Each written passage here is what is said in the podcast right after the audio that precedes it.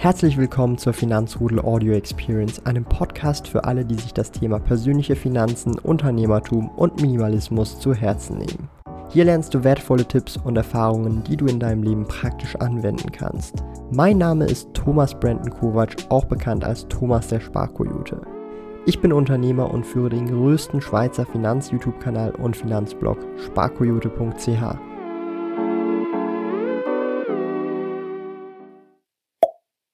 Top 5 Dividendenaktien gegen die Inflation, das schauen wir uns heute gemeinsam an. Bleibt also auf jeden Fall dran, wenn ihr gerade im Portfolio etwas Stabilität und Sicherheit braucht. Es könnte sich definitiv lohnen. Kleine Info vorweg, aber das müsste eigentlich für alle klar sein. Das alles hier ist keine Anlageempfehlung. Es widerspiegelt lediglich meine Meinung. Einige Titel, die wir heute auch angucken, habe ich auch selbst im Portfolio und bin investiert in meinem Hauptportfolio, aber auch in meinem Zweitdepot bei You. Und wir werden uns das heute alles gemeinsam anschauen. Ich möchte vorweg vielleicht zum Thema Dividende nochmal etwas erläutern, bevor wir dann mit den wirklich Top 5 Dividendenaktien gegen die Inflation loslegen. Dividenden an sich sind nur ein Teil der Rendite. Natürlich gilt bei Aktien Dividenden sowie auch Kursgewinne gemeinsam als Paket als totale Rendite. Das heißt, ich habe mir heute für euch insgesamt Dividendenaktien auch rausgesucht, die auch im Kurs tatsächlich etwas besser performen und jetzt nicht irgendwelche High-Yield-Titel sind, sondern wirklich tatsächliche Value-Aktien in meinen Augen zumindest. Und wir werden uns das heute alles gemeinsam anschauen. Ich gebe mir wirklich super viel Mühe, um hier auf diesem Kanal täglich regelmäßig Finanz Content hier rauszuhauen, sei es Videos, Posts und Co. Darum würde ich mich riesig freuen, wenn ihr diesen Kanal hier abonniert und die Glocke betätigt, denn regelmäßig am Mittwoch, Freitag, Sonntag kommen Finanzvideos hier auf diesem Kanal. Und jeden Dienstag, ihr Bescheid, Dividendendienstag Livestream um 19 Uhr. Darum unbedingt die Glocke betätigen, damit ihr seht, wann ich live gehe. Manchmal sogar auch spontan mittlerweile. Darum kann es sich wirklich lohnen, die Glocke zu aktivieren, um keine Streams in Zukunft mehr zu verpassen. Fangen wir mit der ersten Dividendenaktie an, die wir uns heute gemeinsam anschauen ähm, werden. Und das ist ein absoluter Klassiker. Es handelt sich um die Nestlé-Aktie. Eines der Schweizer Unternehmen, eines meiner größten Positionen, tatsächlich auch im Portfolio, sage ich wirklich offen und ehrlich transparent. Wenn man sich mal den Aktienkurs von Nestle anguckt, kennt er nur eine Richtung und zwar gen Norden und das tatsächlich relativ stabil, nicht irgendwie exponentiell oder so, sondern tatsächlich relativ linear sogar, sondern wirklich nur stetig, steady Slow Growth würde man das tatsächlich nennen. Absoluter Value-Wert in meinen Augen. Und wenn man sich auch mal anguckt, Dividendensteigerung tatsächlich seit 26 Jahren ist also auch ein Dividendenaristokrat hier in der Schweiz. Und Dividendenrendite mit ungefähr 2,3 Prozent ist jetzt auch nicht wirklich gerade schlecht. Wenn man sich mal die jährliche Dividendensteigerung über die letzten 10 Jahre anschaut, bei 3,99 Prozent, auf die letzten 5 Jahre sogar 4,74 Prozent. Prozent. Also relativ stabiler Wert in meinen Augen. Man kann sich auch hier die Payout-Ratio relativ gut angucken. Die bewegt sich auch in einem gesunden Rahmen immer so zwischen 50 bis 70 Prozent, zumindest auch in der Vergangenheit. Auch, und das ist sehr wichtig zu nennen, die Umsätze sind tatsächlich sehr stagnierend und das sogar über die letzten knapp 20 Jahre. Wir haben hier nicht wirklich ein großes Umsatzwachstum, aber das macht Nestle tatsächlich wett, indem sie einfach ihre Nettomarge drastisch gesteigert haben. Wenn man sich die letzten 15 Jahre so anschaut, haben sie ihre Nettomarge fast verdoppelt. Und bei gleichbleibendem Umsatz heißt einfach, dass wesentlich mehr übrig bleibt. Darum sehe ich das tatsächlich gar nicht so eng. Und wenn sie die Nettomarge durch ihre Brands und Marken, die sie halt haben, weiter haben, weiter steigern können, um einige Prozent über die nächsten zehn Jahre oder länger hinweg, sehe ich da tatsächlich noch viel Potenzial. Man kann sich auch mal angucken, wo Nestle Umsätze macht. Tatsächlich ist Nestle wirklich ein Unternehmen, was weltweit agiert und das sieht man auch in der Umsatzverteilung. Heißt, Nestle ist da wirklich sehr, sehr, sehr, sehr breit diversifiziert, wo sie ihre Absatzmärkte tatsächlich haben. Also auch da ähm, sehr schön zu sehen, dass sie nicht irgendwie Klu also ein Klumpenrisiko haben mit ihren Absatzmärkten. Kommen wir zur zweiten Dividendenaktie hier heute in einer sehr ähnlichen, praktisch in der gleichen Branche und zwar haben wir das Compound in den USA General Mills. General Mills ist natürlich wesentlich kleiner als Nestle, fast zehnmal kleiner. ähm, wenn man sich das mal anschaut, hat aber eine aktuell etwas höhere Dividendenrendite von 2,86% ungefähr und hat auch hier den Status Dividendenaristokrat, denn seit 33 Jahren, Entschuldigung, ähm, Tobi, du musst es hier rausschneiden, ich habe es gerade falsch gesagt, Entschuldigung. So, nochmal. Also, General Mills hat leider nicht den Dividendenaristokratenstatus mehr, denn sie wussten letztes Jahr die Dividende nicht sozusagen steigern. Das bedeutet, ähm, sie haben zwar 33 Jahre nicht gesenkt, aber konnten halt nicht sozusagen 33 Jahre in Folge steigern, weshalb sie den Dividendenaristokratenstatus sozusagen nicht mehr haben oder auch verloren haben kann passieren. Aber auch die Dividendensteigerung darf man nicht außer Acht lassen. Über die letzten 10 Jahre 5,41%, nicht schlecht in diesem Kontext. Allerdings auf die letzten 5 Jahre nur eine Steigerung von 1,28%. Also wesentlich ähm, Unterschied zwischen Nestle und General Mills kann man hier schon sehen, dass da tatsächlich General Mills etwas zu kämpfen hat, um tatsächlich diese ganzen Kennzahlen oder auch die Werte für die Aktionäre weiter beizubehalten. Und auch hier sieht aber tatsächlich das Ganze etwas anders aus, was die Payout-Ratio angeht. Die Payout-Ratio ist dafür tatsächlich wesentlich niedriger, was tatsächlich auch relativ spannend ist. Das heißt, auch hier General Mills versucht, mehr Reserven aufzubauen. Umsatztechnisch hingegen ist General Mills auf einem viel besseren Pfad als jetzt zum Beispiel eine Nestle-Aktie. Das heißt, die Umsätze steigen über die letzten 20 Jahre kontinuierlich an.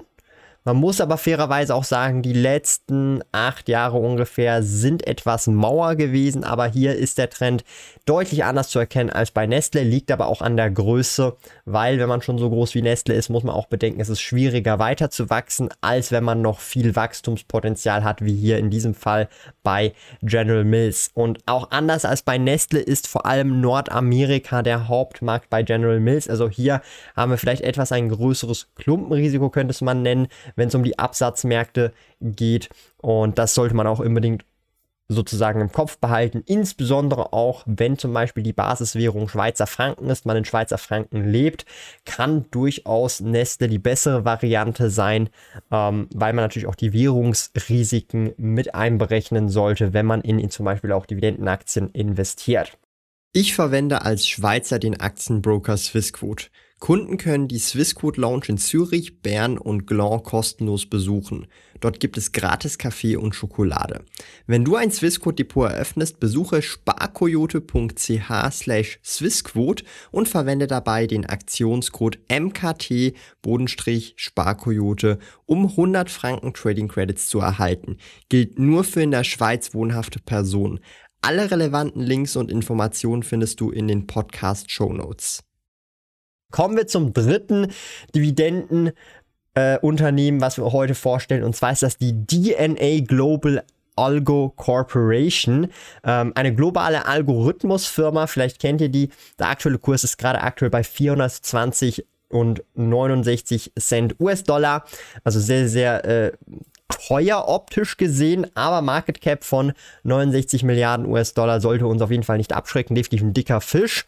Ähm, auch tatsächlich eine relativ hohe Dividendenrendite von 3,69% Also nicht von schlechten Eltern. Aktuell der höchste Dividendentitel, den wir bisher vorgestellt haben. Aber mal gucken, was uns nachher noch so ähm, oder was wir nachher noch so sehen werden bei den nächsten äh, beiden anderen Dividendenaktien. Eine jährliche Steigerung von 13,37% über die letzten 10 Jahre. Und wenn man die letzten 5 Jahre anguckt, absolut unglaublich. Tatsächlich jährliche Steigerung von 42,69% bei einer Payout-Ratio von durchgehend unter 50% Und da muss man ganz ehrlich sagen, absolutes bombenhaftes Unternehmen. Und jetzt müsst ihr euch auch fragen, wofür steht die DNA Global Algo Corporation? Das ist nämlich die Daumen nach oben Global Algo Corporation. Also unbedingt den Daumen nach oben da lassen. Absolut bestes Investment, was man jemals getan hätte. Und sei also auch noch heute Aktionär oder werde heute Aktionär der DNA Global Algo Corporation. Ja, Kommentar muss man unten auch reinschreiben, damit man Aktionär wird. Absolutes Bombeninvestment. So, kommen wir zum nächsten Unternehmen. Unilever.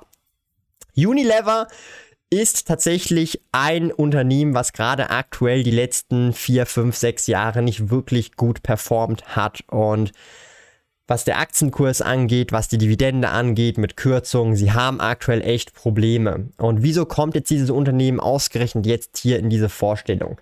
Ich möchte schon mal als Disclaimer vorweg sagen, ich bin selber auch in Unilever investiert und ich sehe Unilever auch als eine Art Turnaround-Kandidat und es ist jetzt nicht so das typische Dividendenunternehmen, was man halt sonst so kennt.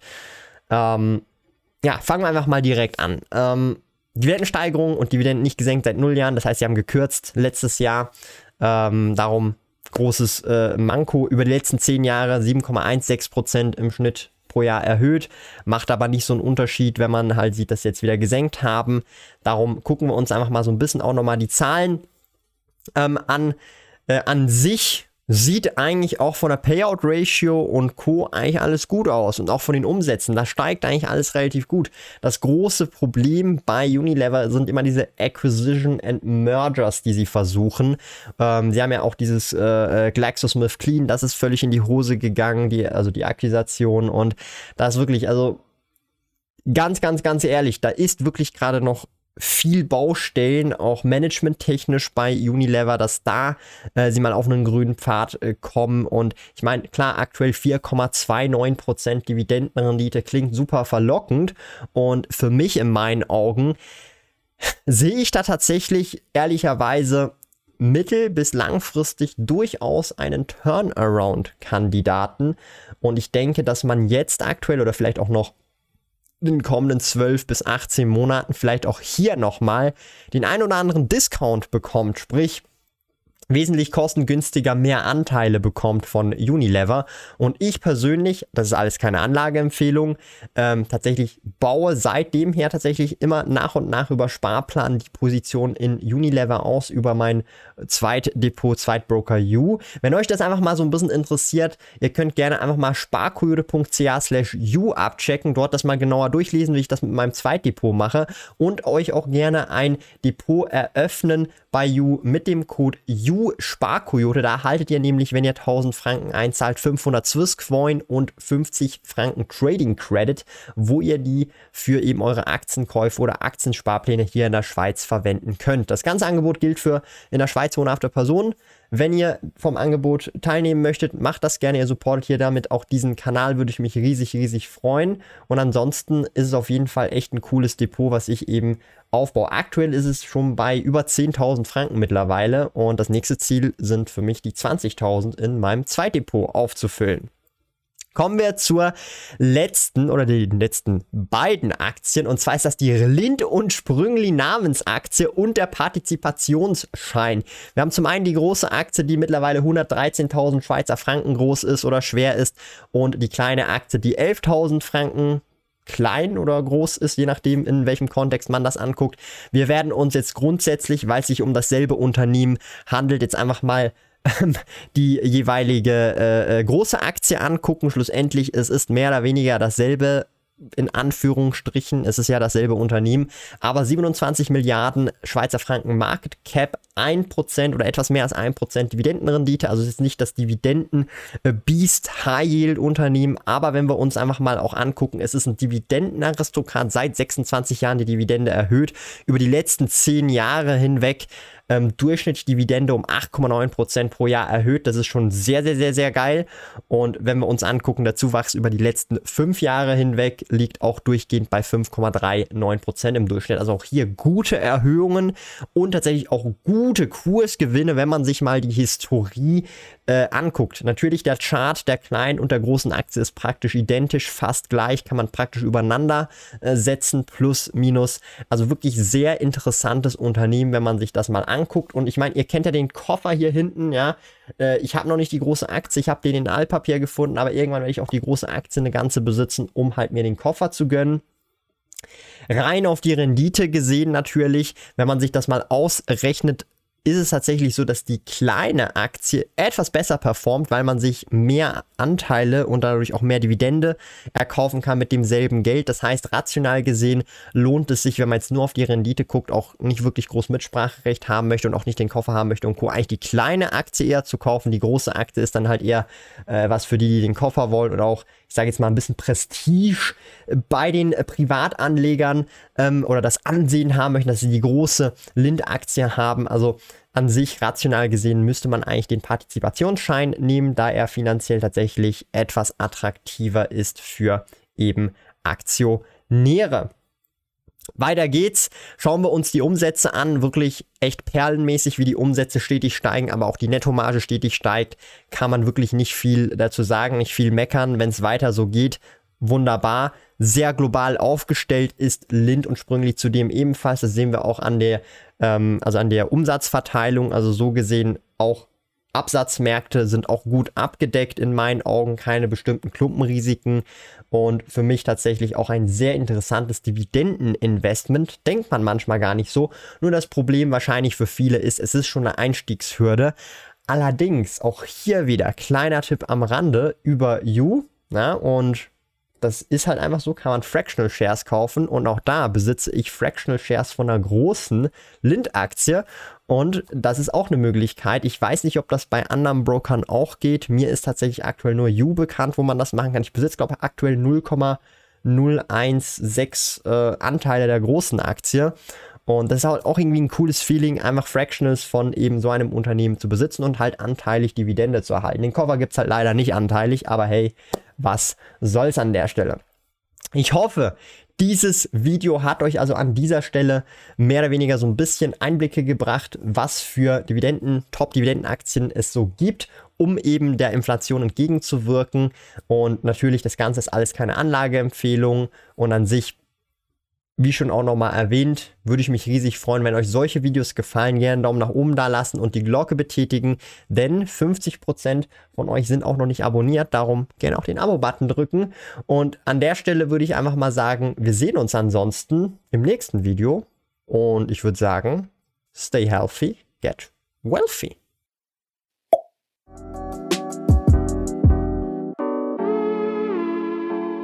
Lieben Dank fürs Zuhören. Neue Finanzrudel Audio Experience Episoden gibt es jeden Montag, Donnerstag und Samstag um 9 Uhr vormittags. Trete außerdem dem exklusiven Finanzrudel Community Club bei finanzrudel.ch/club und tausche dich mit tausenden Gleichgesinnten im Finanzrudel aus. Mehr über mich und meine Reise erfährst du auf meinem Blog www.sparkoyote.ch. Interessiert dich, an welchen Projekten ich aktuell arbeite, dann findest du mich auf Instagram at Sparkoyote. Auf meinem YouTube-Kanal Thomas der Sparkoyote findest du aktuelle Videos zum Thema persönliche Finanzen, Unternehmertum und Minimalismus. Bis bald!